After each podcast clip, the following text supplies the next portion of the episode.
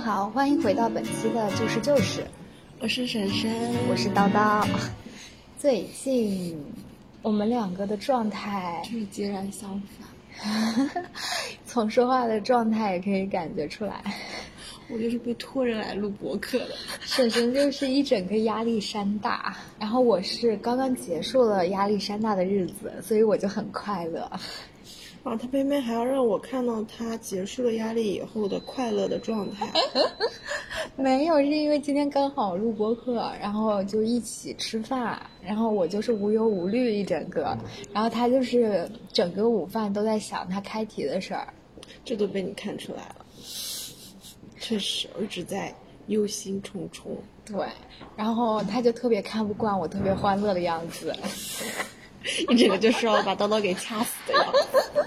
因为我是之前一段时间，就是我不需要开题，然后，然后我之前那段时间又一直在写论文，刚刚被放出来，就是监狱里刚刚放出来那种感觉，你知道吧？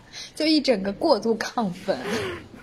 然后过度欢乐，然后就是疯狂 plan 去哪里玩什么的，要把任何时间空隙，就是因为我预估的是我接下来估计又马上下下周开始又要重新监狱了。对，你怎么这么快又要进监狱要重新改，就是那个论文。嗯，就这周我是在等那个老师的反馈嘛。那我好像又平衡了一点。别笑了，别笑了。所以我就把这一周尽可能的都填满。就是各种出去玩啊、休息啊、看剧啊，在群里发疯啊，嗯，疯的很，对，已经疯了好几天了。唉，婶婶就开始问一些奇奇怪怪的问题，不奇奇怪怪，都是基于现实。对，就是他面临面遇到了很多困难。好像说说困难，好像也没有特别大的困难，不就是开个题吗？就只是一个，就就是开题当中遇到的一些小小的瓶颈。那好像也不是小小的，说不定是大大的，只是我还没有意识到。嗯，今天问了我那个问题，嗯，你想 share 一下吗？可以啊，就是如果你的家庭背景。实力非常的雄厚，嗯，就可以简单的理解为有钱多金，就是你是在这么样一个家庭环境下成长的，你会选择摆烂或者躺平吗？他他其实想问的是，你遇到困难的时候会直接摆烂吗？嗯，可以吧，可以这么理解吧。哎，你是怎么就想到这个问题的？啊，其实不是因为不是因为直接是因为问题所以想到这个问题的，我是因为。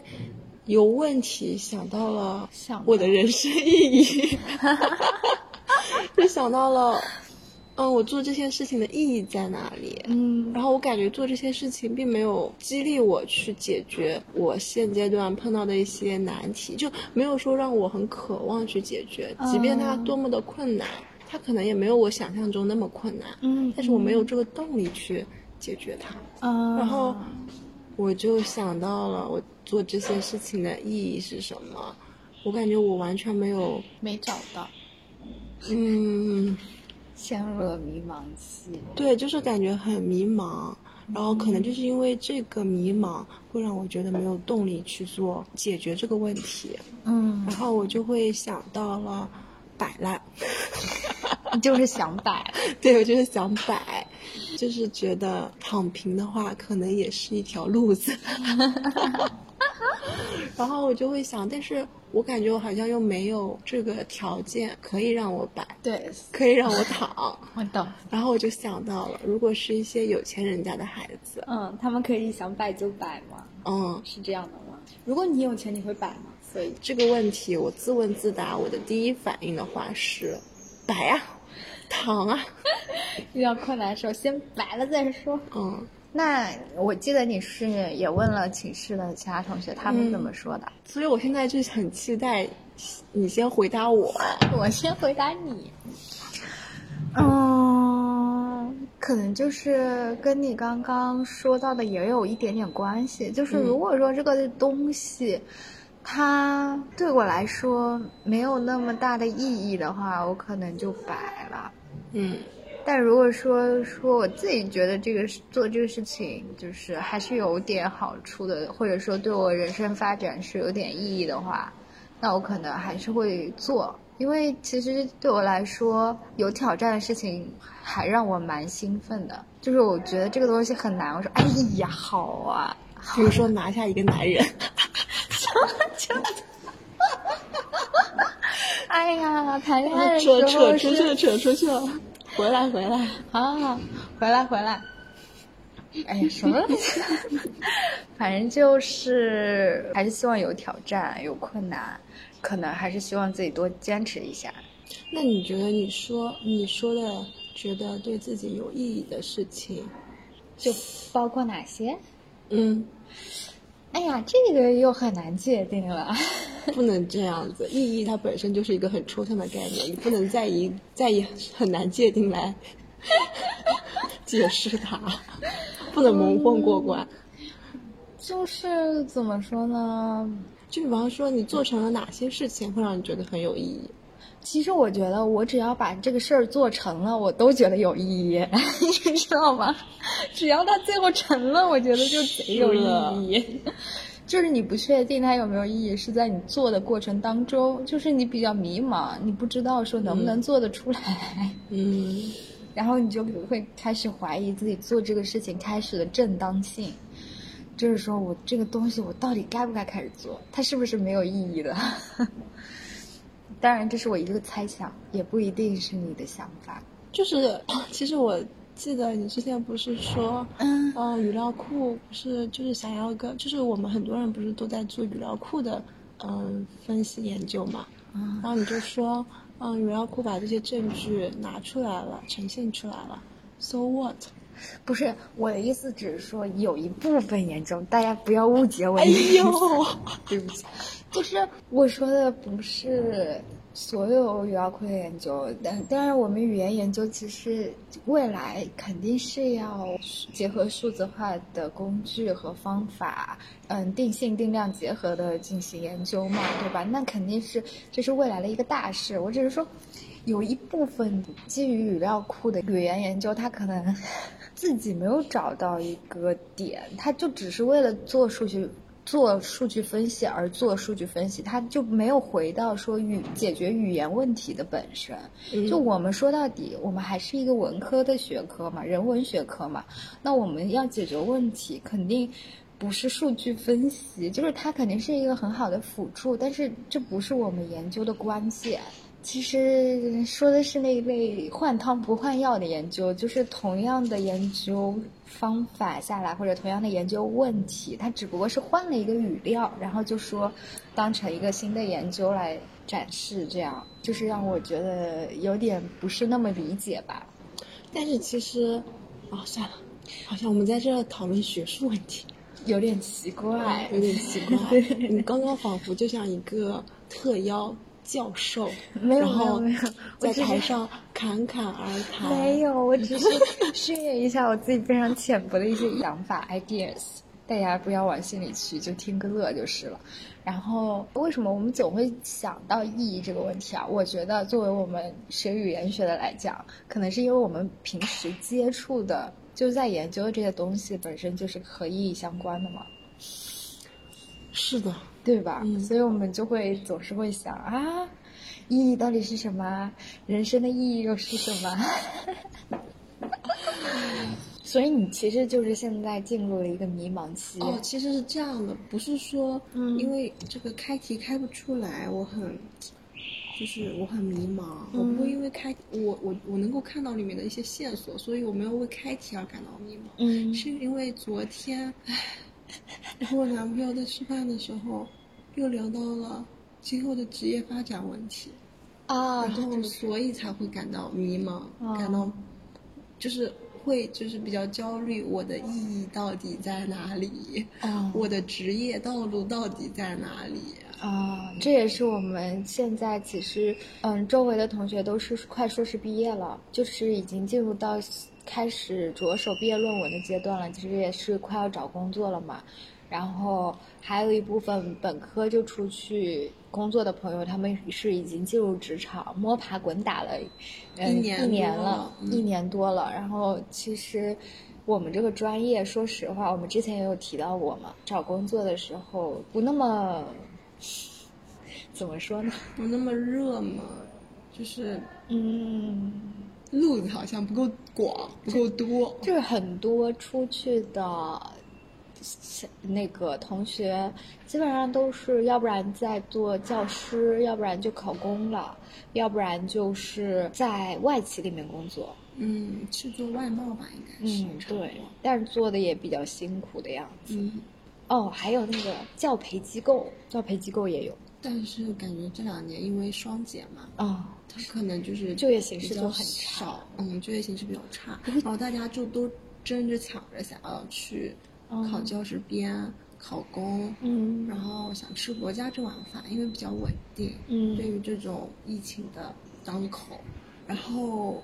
我就在想，什么样的职业比较适合我呢？就想到了，我想要那种，有一套标准流程下来的。当我熟悉了这一套流程以后，我就不用动脑子啦，然后也不用，也不用干多么辛苦的体力活。嗯因为其实是这样的，我知道，嗯，小初高老师，嗯，挺辛苦的，挺辛苦的原因就是，嗯，一部分是。需要和多方面的人去交流，嗯嗯，很多很多不同，比如说家长、学生、上级，嗯，一些，然后其实还挺费体力、劳力、精力的。对，然后还有就是要想着怎么提自己的职称什么的啊，这些可能对于新教师来说是一个挑战。嗯，然后其实都很花费体力，然后可能脑力劳动的话。我不知道，可能我觉得脑力劳动可能相对于体力来说稍微在，就是还要再往下放一放，嗯，所以我不是很想去当小初高老师，可能也轮不着我来当。是，就是因为是这样，我们是在一线城市，然后一线城市的很多小初高对文凭或者学历的要求都很高。对。然后他，我们又不是师范出身的，然后这个就是又又给卡了一道，卡了一道门槛。是的，是的，就是就是，其实如果说我这些条件都符合的情况下，我可能也不是特别愿意去，就是加入他们这条赛道。嗯，因为一方面是我觉得，虽然它这个流程，就像我刚刚之前说的是，可能是一套比较体系，就是标准的体。体系内的嘛，嗯嗯，然后就你可能熟悉了，你摸爬滚打个两三年，你就已经能够适应它了，嗯，然后可能就会比较，就是熟练的应对各种情况，嗯，但是呢，我又觉得，他和我的这种付出，然后他给我的这个报酬和我的付出不是成正比的。我跟你说，现在社会上面的工作就没有你的付出和你的收获是成正比的。就是我感觉啊，就我们现在内卷实在是太严重了，严重到我们真的要得到一份体面工作，然后做，然后有自己的一个合适大小的房子，都不是说是什么豪宅，只是说可能一百二十平、一百平，就是够家里人住的房子，然后再一个代步工具，无论是电驴也好，还是自行车。没有没有没有没有，就是一般的那种小汽小汽车，油费还有保养，就这样七七八八下来，其实你得工作非常非常辛苦，甚至有可能得打两份工，你才能你才能得到。而且现在我觉得，就真的是大家的付出和收获没有那么成正比。就不是说你适量的付出，你就可以有很大的升升职或者说加薪的空间哦，真的就觉得好辛苦啊！就，所以就回到了我最初的那个问题：如果我家里很有钱，家里可以给你提供很多，无论是物质上的支持，还是资源上、人脉上，嗯，那是不是就不用活得那么辛苦？可能我现在碰到的一些问题、困难，就都不是问题，就都不是困难。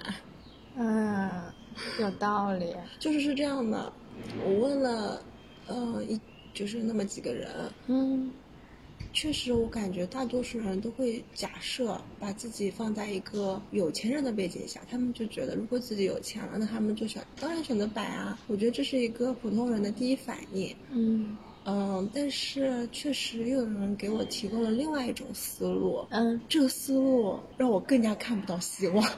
什么？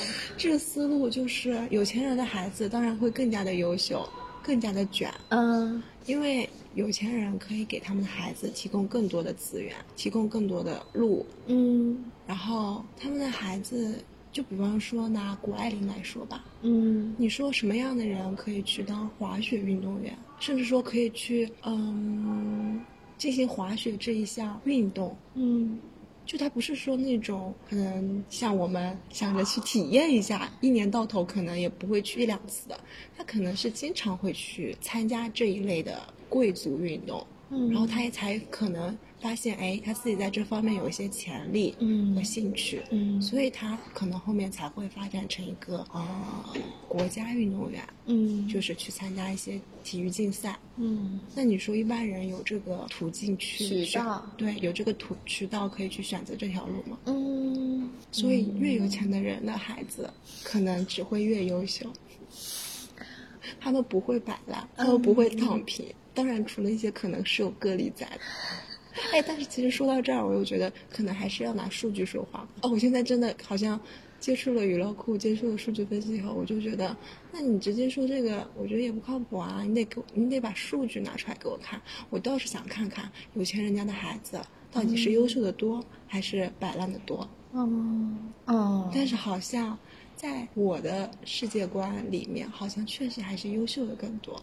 不是，就是如果说。哎，我觉得这个问题就是我们现在的回答和我们真的是有钱人的回答肯定是不一样的。你知道有一个故事，就是最近我室友经常跟我讲的一个故事，就是有一个国家要征地、征钱，然后就问一个农夫说：“你愿不愿意把地捐给国家？”然后那个农夫就说：“我愿意啊。”然后后面问他说为什么愿意，然后农夫就说因为我没有啊。然后后面他真的有一块地以后，那个官员又去问他说你愿意把这个地捐给国家吗？然后这个农夫就说我不愿意啊。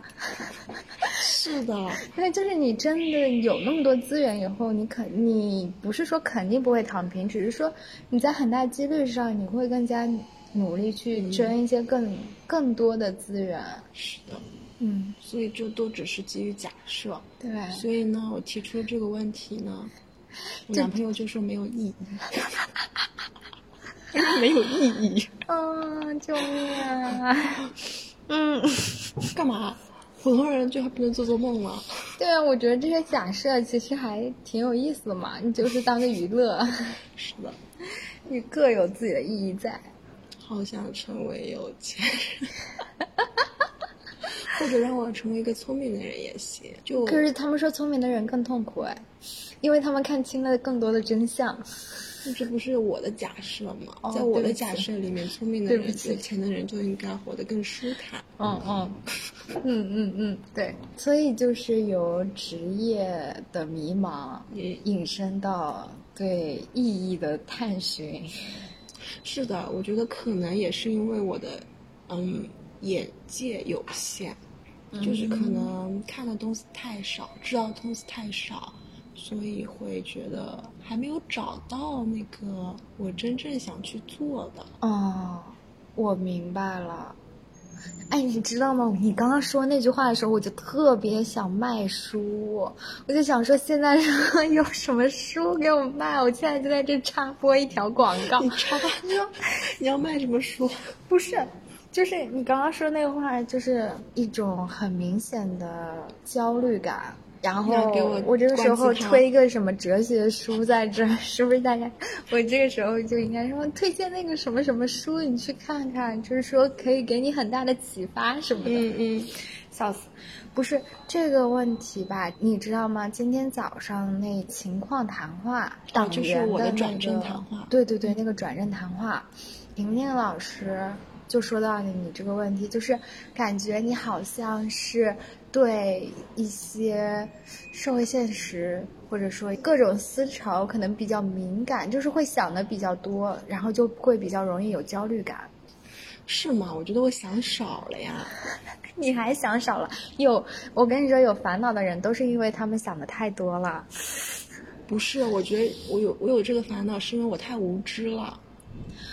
哦，你已经很会思考了，真的已经很会就是是这样的。我当然，我的人生当中当然有我觉得有意义的部分，有快乐的部分。就我觉得我快乐的时候都是有意义的。嗯，但是它这个意义的时长太过于短暂了。啊，我太懂了。它只是那种短时的、一时的，我不想要这种。啊，你为什么不想要这种？我就希望我的人生都是这种，然后拼起来就好了。因为它是瞬息万变的，是我把握不住的。啊，你要把握住你人生的意义啊！不是我一个，嗯，long term 的，就是你可以 devoted，对，一直投身于这个事业，把自己的热情。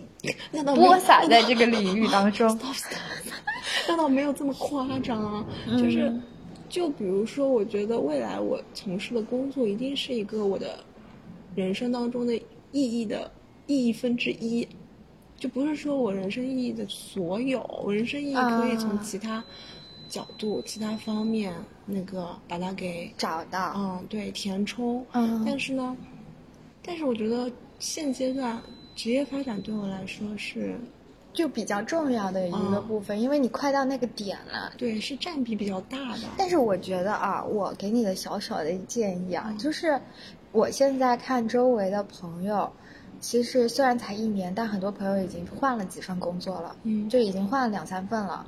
当然也会有说第一份工作刚好就找到自己最适合，然后最。能够让自己奉献终身的，但是倒也没想奉献 就是很稳当，就是对你来说是最好的。因为我觉得找工作和谈谈恋爱是一样的，你得多找几个男朋友。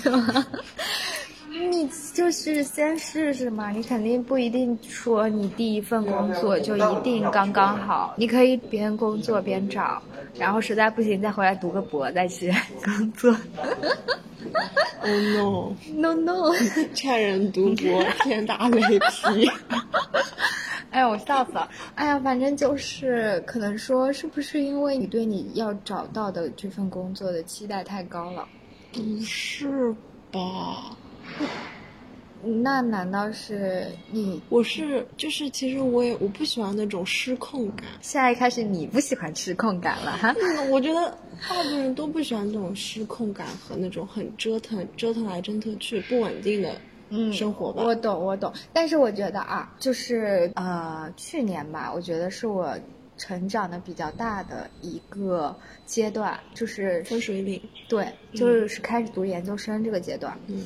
然后我现在回看这个阶段，我觉得让我成长很多的一个原因就是它有很大的变化，就我觉得变化是很大的机遇，你知道吗？然后我觉得其实进入工作、进入社会的这个档口，也是会给你带来很大成长的一个很好的机遇。所以其实我我是喜欢这种时空感的，我不喜欢的只是。日常的失控，我懂，就一些掉链子的，对对对，笑死了！我们叨叨有非常多的掉链子行为，我知道，所以说这可能我觉得是性格方面的原因，嗯，就是可能我也是比较懒，偏向稳安稳的感觉，对，偏向安稳，就可能没有一种创新创造的精神。所以我也不适合去创业，创业这条路就直接堵死了。嗯嗯。然后，其他的吃国家的饭碗的话，我其实觉得一方面是我没有竞争力，嗯。第二方面是觉得，嗯，太累了，还是太累了。嗯。可能说到底还是因为太懒了。不是的，因为我也怕，我也怕这些。哦，当然有可能是因为我也很懒。突然陷入了沉思，然后我，但是如果说还有一条路，那就是自己去找，再去更广阔的天地，嗯，那简直就是大海捞针，水中捞月，嗯嗯，更难，我觉得更加难找到一份稳定的工作，稳定且让自己觉得喜欢的、符合自己心意的工作。我不需要他有多么高薪，我的要求真的不高。我觉得，嗯，我觉得我一开始起步的话，如果不是吃嗯国家这碗饭的话，起步的话可能有个六千左右，六千到八千左右。我觉得一开始这个薪资，我觉得应该是还我可以接受了。那我觉得在我们这个城市应该都可以。那可不是，那你不知道。真的吗？应届毕业生，那可可能平均工资，嗯，应届毕业生可能平均工资在我们这个城市的话，可能只有四五千。啊，这样。研究生可能会再高一点吧。啊，嗯，可反正不会特别高，就是大概就这个水平。嗯。然后，所以我感觉如果去公进公司的话，这份工资我还是可以接纳的。啊。我没我没有特别雄心壮志吧？没有没有没有。然后前提这一份薪资的前提是，这个工作是我是擅长的。那你不得学了，你才能擅长。是，确实，现在很多工作应该是都要入职了以后再继续再继续学习的。你别说，连我爸这个年纪了，他那工作还得继续学习呢。他他就每天都跟我强调说，一定要终身学习，一定要接触新的知识和新的信息，否则的话就没有办法适应。对，因为现在真的社会进步的太快了，每个产业都在。蓬勃的发展，哎，但是其实这样的，我觉得其实我这个人又很容易被外界影响。嗯。嗯，怎么说？怎么表现？嗯，就是我之前其实说过嘛，你一切的嗯那种很卷的行为，对，很就是自律的行为，嗯，这些其实我觉得都是他律，啊，都是他人对你的。嗯，给也不是影，也不一定是影响，就是给你提供了这种环境，啊，对，给你造成了这种氛围，嗯，所以会让你去，可能是有一种往前冲冲冲的一个姿态，嗯，所以我觉得，如果说我身边都是这样的人的话，我可能也不会选择想去逃避，想去摆烂。我不知道哎，我在说什么？你在怪我们？没有，不是。我觉得其实你们也挺卷的，但是我们算是卷里带糖，我们其实不算是最卷的那一批。确实。哎，其实你知道吗？我最羡慕的是 Kiki。嗯。你知道吗？今天今天我们那个谈话的时候，不知道怎么回事，那我们的辅导员就开始看我们的成绩，然后因为。懒懒他也在嘛，然后就提了懒懒的那个综测，因为懒懒是成绩很好，但是他懒得去弄综测那些活动啊什么的，然后所以最后就导致可能就是排名不是特别靠前。然后我看到 K K 好像排挺后面的，对，就是，就是，他居然排在我们后面，对啊，他很搞笑的。但是你知道吗？K K 这个人的专业能力其实很强的。他只是考试考不好啊，没有。我觉得他考试应该也还行啊，成绩好像也没有特别高，反正就不知道为什么，反正他排名就很靠后。对，不知道为什么，我也没有想到哎。但你知道吗？我是最羡慕他的生活状态的，他的他的微博每天都在发，就是他是每天都会记录自己的生活日常的。嗯，我就觉得他的那个生活的姿态是我觉得我身边所有最。过就是过得最好的，你有没有想过他自己本身，觉得他的对他的状态满不满意？他应该很满意吧？我觉得就是，我觉得他是一个特别自洽的人。他当初特别吸引我的就是这一点，他非常的自洽。我感觉他的生活，嗯，真的是随心而来。当然也会遇到一些烦恼啊，他也会有很烦的事情，就比如说开题啊什么的。他也在反这个呢，谁不是呢？但是就觉得他的生活真的过得很有滋味，然后他是真的做到很羡慕他能够在社交网络上直接把自己的日常给剖出来，剖出来啊？为什么？我羡慕当时他这一点。为什么？因为你的朋友圈都是在营业，也不是说我我为了去。就是凹人社去营业的，那当然也是一个我自己记录自己生活的一个方式。但是我觉得他就是。他之前也没有这么频繁发微博，每天发，每天记录自己吃什么。对啊，你你可以哦，你之前没有关注他。对，我之前他也是这个学期才刚刚开始的，他就突然开始那个了，这让我不得不怀疑他有什么动机和目的。哎呦，事出反常必有妖，可能是压力越来越大了，然后朋友圈又不适合发。是的。我们现在对朋友圈发的越来越谨慎了，因为越来越多是熟人，但也没有那么熟的人进入了我们的朋友圈。是的，就是我觉得我没有必要在一个社交场合，就是一个这样的平台，嗯，去每天记录自己的记录自己的东西，嗯，吃喝拉撒睡，是的，是这样。但是我觉得他这样每天记录是有他的意义所在的，嗯。他想分享就分享了，我觉得这点很好。嗯，就有的时候，我现在真的会，就是发朋友圈的时候，有的时候我真的很想分享一个东西，但我后面想想说，哎，还是算了，因为就感觉，就是有的时候顾虑会更多一些，对各种想七想八。所以可能人越长大，随着年龄越大。顾虑越多，发朋友圈发朋友圈越少，然后甚至有的人就干脆不发。哦，是的，很多老师基本上就不发，要不然发就是发工作相关的那种。很少有我导师就是是很少有老师还是很偷自己日常的。对，我想到了一位。嗯，我也想到了，这其实他就是还挺可爱、挺热忱的。对，而且我真的觉得他是被社会化最少的一个我认识的，也不算最少吧，反正就是相对于别的老师来说，他的社会化程度就少一些。我说的社会化就是可能社会的潜规则这种是这种这种情况被我导看来就是一些。什么？我不敢说，就是语用能力不强，然后什么呀？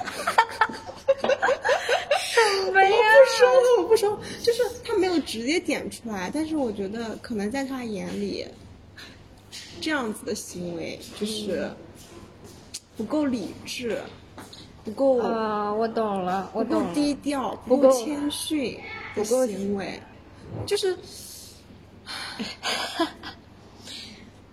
哎，我不知道怎么，反正确实他们这两位老师，嗯，性格各方面都相差很大，对，真的很大。然后各有各的特色，我觉得这是自己的处事哲学不一样，是不能说孰优孰劣吧？对，就是。而且两个老师都非常喜欢，我都非常喜欢，至少，嗯嗯，而且他们其实都是。对自己从事的事情、研究的东西信念感极强的人，对，嗯，真的是有热爱在的。哎，我感觉真的，我们，我感觉反正我认识的导师，就是老师，好像对自己的事业都有热忱在，真的是热爱可抵岁月漫长那种感觉。好像是，大部分导师、老师应该都是这样。那我预祝你也能找到这样的事业。怎么？难道要让我读个博，我是不是才能找到这样的事业？没有没有，你以后肯定会找到。嗯 在别的领域 看看。哎，你还记得吗？你今天中午的时候问我现在迷不迷吗？啊，是。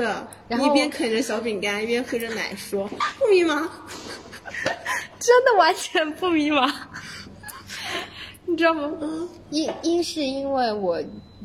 确实，现在没有在压力的状态下，我刚刚把论文写完了。嗯。第二个是我想跟你分享的一个小技巧，嗯，就是李诞老师办脱口秀大会的那一位，嗯嗯，他的小方法就是不要想太多，就是你在这件事情上感到迷茫的时候，你就专攻另外一件事情。就比如说，我现在追人追一半，就是觉得可能比较迷茫，他怎么一下回我，一下不回我，一下 什么的。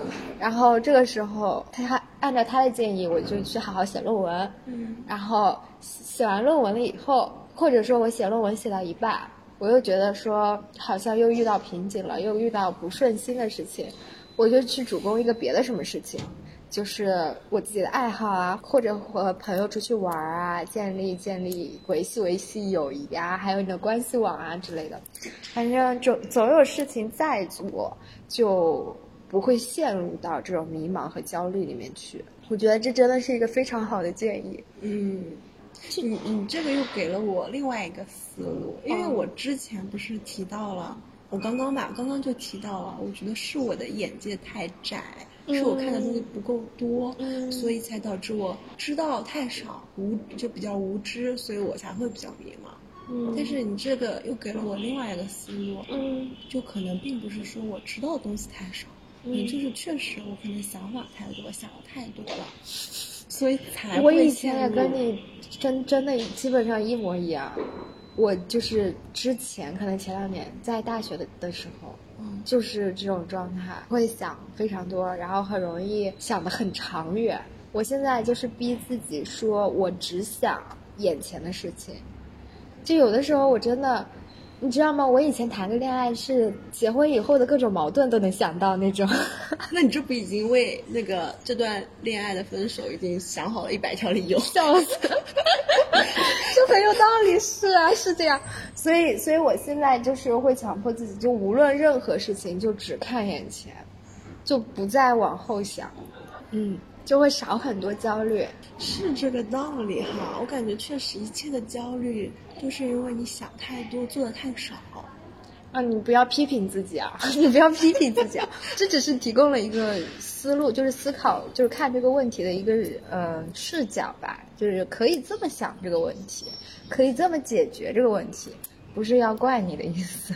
谢谢你。因为啊，谢谢你给我指了条明路。李诞老师真的是太聪明了，我觉得他说的太有智慧了。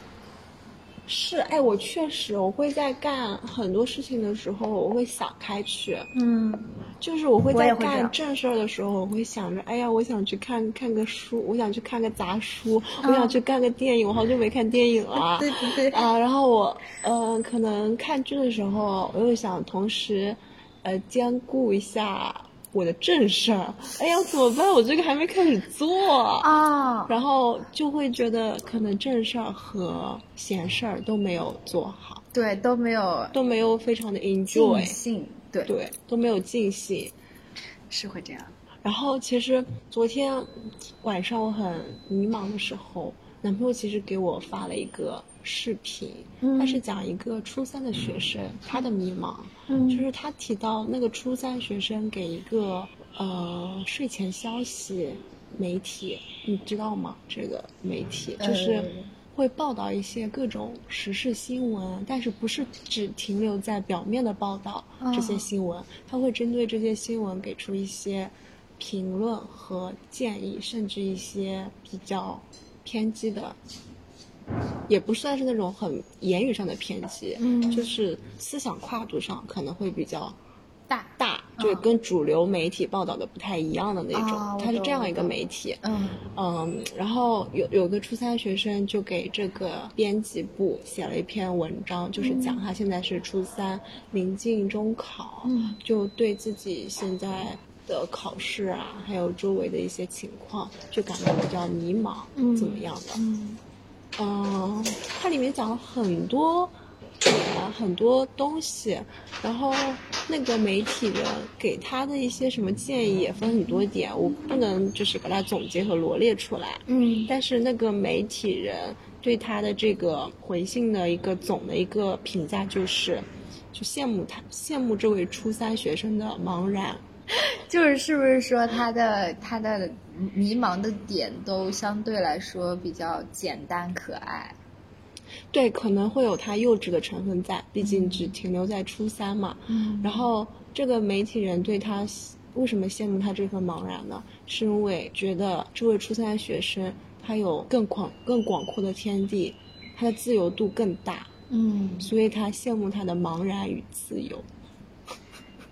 嗯，我可能就是我不知道他的迷茫到底是什么，然后也不知道那个是，所以我可能不太 get 到他是他。我看了他那封信以后，因为是这样，他是说一点问题，然后这个媒体人答一说一段他的那个理解，所以我感觉我都没有听进去那个问题，或者说那个问题在我的观念里面是一个，我就觉得你把你的试给考好哦。他提的问题是大，说到考试我就想起来了，就是是有关于应试教育的啊，就觉得他现在的这个。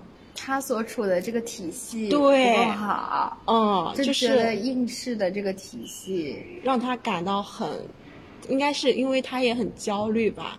他觉得，呃，他们这个应试的体系对于以后他们真正的走出社，就进了社会，嗯，就是没有什么帮助，然后他也没有。无力做出任何改变，对对对，大致是这么一个核心思想。嗯，嗯，然后媒体人就给了他一些，比如说，嗯，希望他们这代人，希望我们这代人以后会有更大的可以，就是天地和作为。对，我懂了，就其实还挺鸡血的，嗯，就是打了一些鸡血吧，打了一些鸡血。嗯，他这个鸡血就不是，也不是那么，嗯，literally。字面意义上的一些积雪，还说了一些一大堆我听不懂的东西 啊！然后我这时候就觉得，会觉得说我是不是知道的东西太少了？还有就是让我印象更加深刻的一点，就是他这个视频里面会提到了一个低水平的理想状态，低水平的理想是嗯，怎么样一个理想状态呢？就是可能是那种农耕时期。甚至可能这个时期更加在古早一点，就大家处在一个是那种那种社会群体里面，我懂，我懂，就是大家都是，就是每天吃饱穿暖，吃饱穿暖，然后没有另外的任何的竞争关系或者其他的一些。杂七杂八的，像现在我们这么没有内卷，反正就对，反正就可能没有内卷。嗯，然后在这个视频里面，这个媒体人就把它定义为定义为一个低水平的理想状态。哎，他说这个孩子的不是，他是说这种农耕文明、农耕社会，好的好的，就是这个现象。嗯嗯嗯。然后，然后我就觉得，我我我的很多。嗯，就是我觉得我我其实有潜意识里面，嗯，给自己的人生赋予一些意义的，嗯，但是这些意义好像好像是基于一些世俗的标准，就因为你我我一开始提到那个问题，我说如果你的。家里很有钱，嗯，如果对吧？贯穿了，是这次播客的线索，把它给点又点了出来。就是如果说你家里很有钱，你不缺钱，嗯，哦，怎么样？是不是？那那我现在就是，其实我我感觉找工作，很多人现在找工作，嗯，很多人就是想要拼命的去卷，拼命的去做的一件事情，可能也是想要得到更多的。资源更多的物质，嗯，是不是？那我觉得这个可能是我潜意识里给自己赋自己人生就想要达到达到的一个理想状态所赋予的意义。嗯，但是这个意义是不是确实还是比较低幼化的、低水平的一个理想状态？为啥呀？我觉得不是你刚刚说的那个状态，就是他所提到的低水平的理想状态。嗯，这就是每个人都想要达到的那种状态。嗯，而且我觉得这是 这话说的可能有点政治不正确，但是我觉得这是一个怎么说呢？一个健康的社会应该追求的状态。就是说实话，就我们现在物质确实是非常的富有，呃，很多人拥有的财富可能都。是够整个国家低水平 理想状态了，已经。但是我们现在的状态，说实话，就是每个人就是处在非正常状态的时间又特别多，就每个人都在发疯。我也觉得，就是大家保持理智、保持谦和、保持礼貌的状态，实在是有点少。就更多是在无穷把自己投身于无穷无尽的工作当中。然后积压很多的情绪，然后时不时就会爆一下，时不时爆一下，然后给自己周围的人造造成伤害之类的，或者是去报复社会之类的。就是我感觉越来越少的人有那种，嗯，大多数都是谦和、脾气好的状态。我听过一种理论，就是说不是有人天生脾气就不好的，只是你在的那个环境里面，他确实是没办法让这个人脾气好，就是一直都在 irritate 这个人，就一直在使这个人愤怒，无论是周围的人带给你的情绪，还是工作带给你的压力。就是让你成为一个易燃易爆炸的这样的一个人，有很多人累着累着就猝死了，虽然嗯也不是很多人啊，就只是说现在现在社会上可能一小部分人的状态吧，所以我就觉得说，虽然现在这个状态是很好，但是。好，只是说物质上的好，在精神上，我们其实所有人都非常疲惫了，而且其实也不想再卷了。就像我之前说的，我们的付出和我们得到的其实不成正比。我们需要的只是那样的一个低理想状态，就是我们现在就是靠内卷，可能获得了多那么一点点的资源，但是我们却要消耗自己很大部分的人生和灵魂。哎，我怎么就讲到这个？对不起，因为我讲到了一个低水平的理想状态。哦哦，就是其实不可否认，低水平的理想状态其实不能促进社会更好的发展。就是我现在怎么觉得呢？我们现在对于好的定义，其实很大程度上是向西方国家看齐。为什么呢？因为西方他们有社保，有那个很好的社会福利啊这些。但是他们的这些社会福利和财富的积累，其实很大程度上是历史上他们通过掠夺、通过殖民，就是把。本来应该平均分给很多人的财富累积到他们自己身上，就是等于说他们是一小部分人享用了很多人的财富和资源，所以他们才能有现在这个好的状态。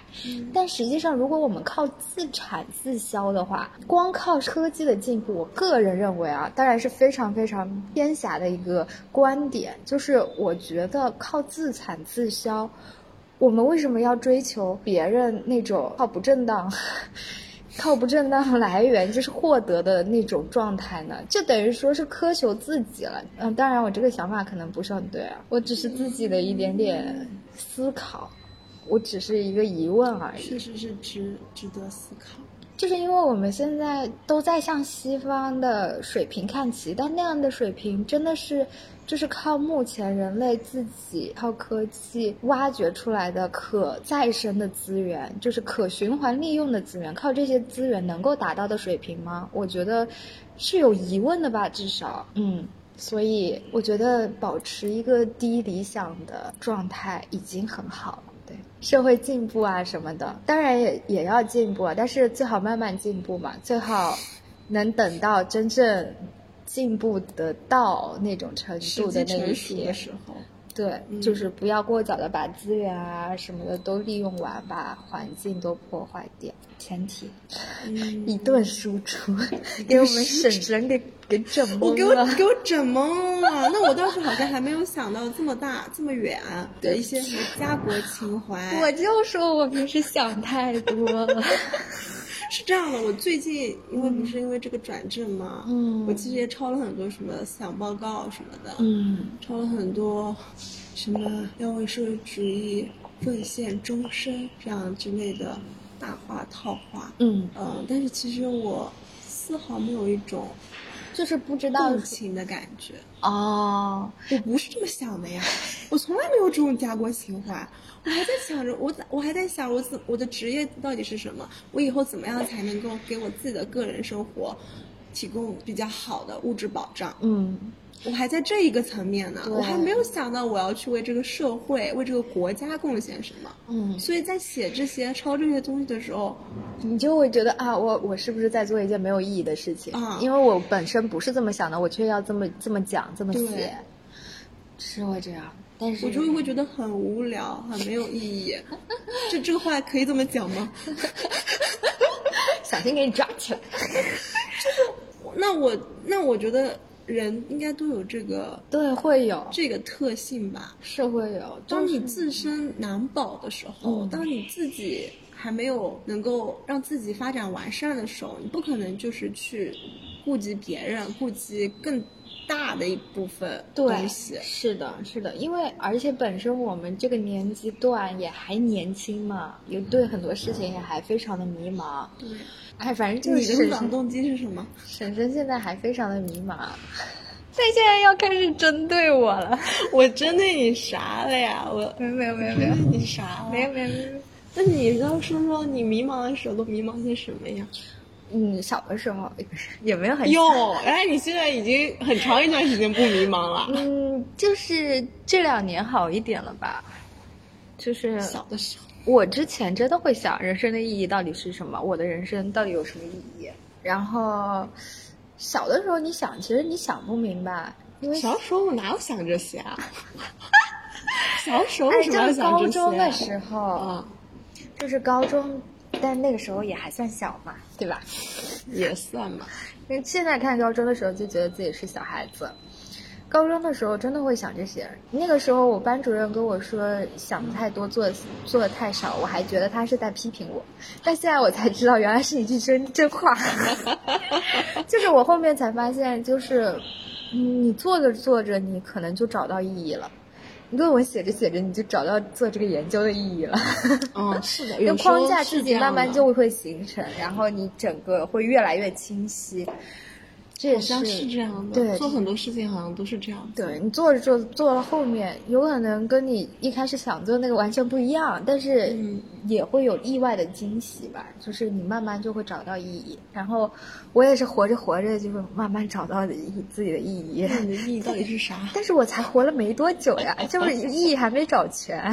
嗯，你这在敷衍我，我没有敷衍你。敷衍我，那好吧，那是。五年好吧，五年后我再来问你，你总得给我，总得给我。但是我现在也找到一部分的意义了，就是我觉得我的人生的意义在，可能在职业发展方面，就是好好的去做研究，利用我自己的一点点努力，一点点的小小的智慧，有智慧吗？没有，有，用点小聪明。对，不多。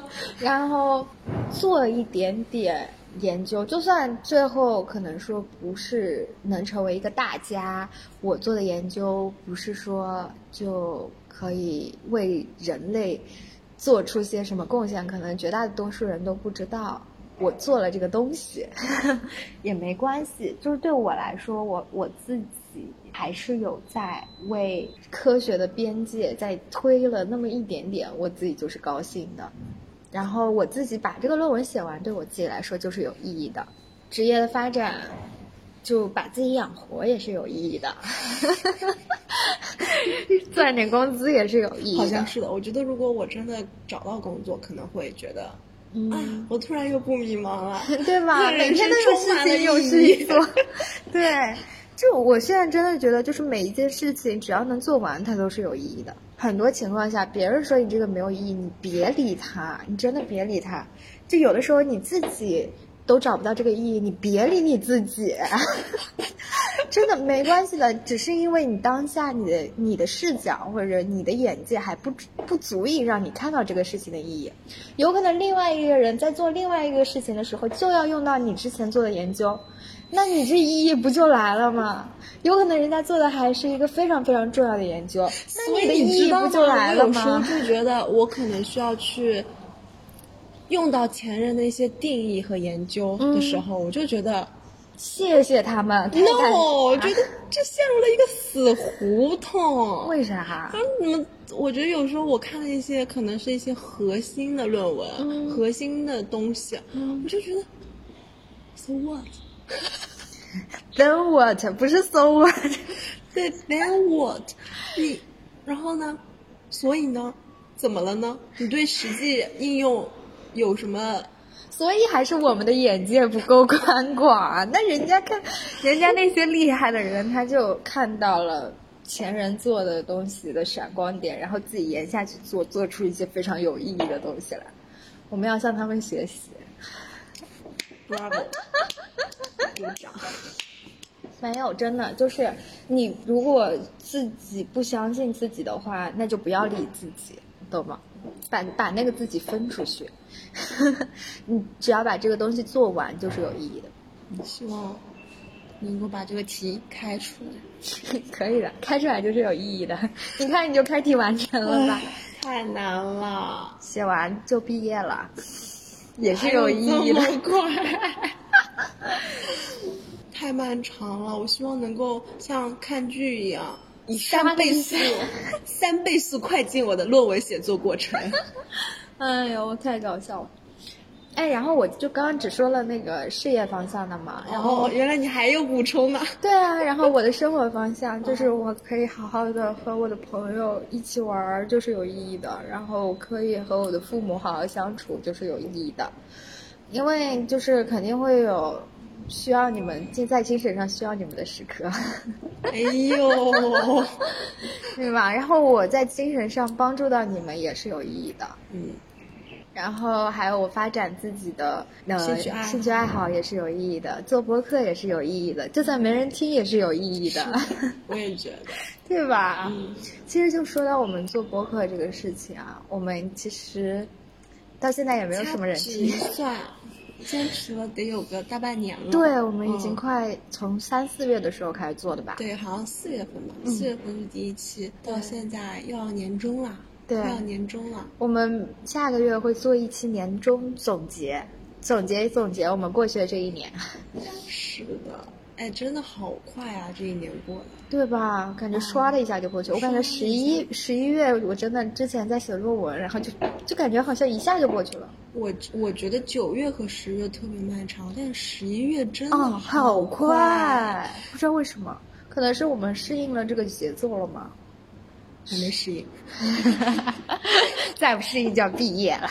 再不适应就要毕业了，嗯就真的好快好快，嗖的一下。对，嗯，我感觉前不久才刚刚过完年，嗯，马上又要过年了。对，哎呀，好的，那我们下一期再好好的总结一下我们自己对过去的一年。嗯，我们下一期。哎呀，等我看完题再出来吧。嗯，对，然后就跟大家说声抱歉啊，这个月我们其实漏了一期，嗯，然后之后也不会补的。所以十一月和十二月我们的事情稍微有点多，估计就一个月一期的样子。嗯嗯，然后希望大家好好期待一下吧，明年下个月的那个年终总结应该会有意思，我个人会觉得有意思。嗯，大家也可以。我个人好像还没有想好要要要讲什么。要讲什么？哎，我想到年终总结，是因为你之前会和你男朋友做年终总结，没做成啊。啊，没做成啊。好吧，好吧。然后我就觉得这个蛮有意思的。嗯，好。对啊，去年的时候我还觉得年终总结挺有意思的，挺有意义的。啊为什么今年我还我没有就是想到年终总结的意义所在了呢？可能太忙了。太忙了，压力太大了，都在想论文的事儿，就想不到这个。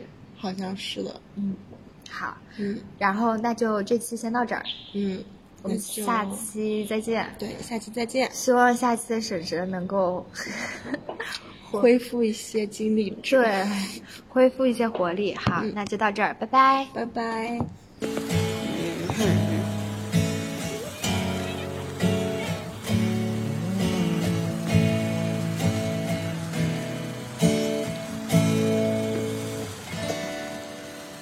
그대여 아무 걱정하지 말아요. 우리 함께 노래합시다. 그대 아픈 기억들 모두 그대여. 그대 가슴에 울울 털어 버리고 지나간 것은 지나간 대로 그런 의미가 있죠. 우리 다 함께 노래합시다. 후회 없이 숨을 꽂단 말이에요. 지나간 것은 해볼까? 지나간 것은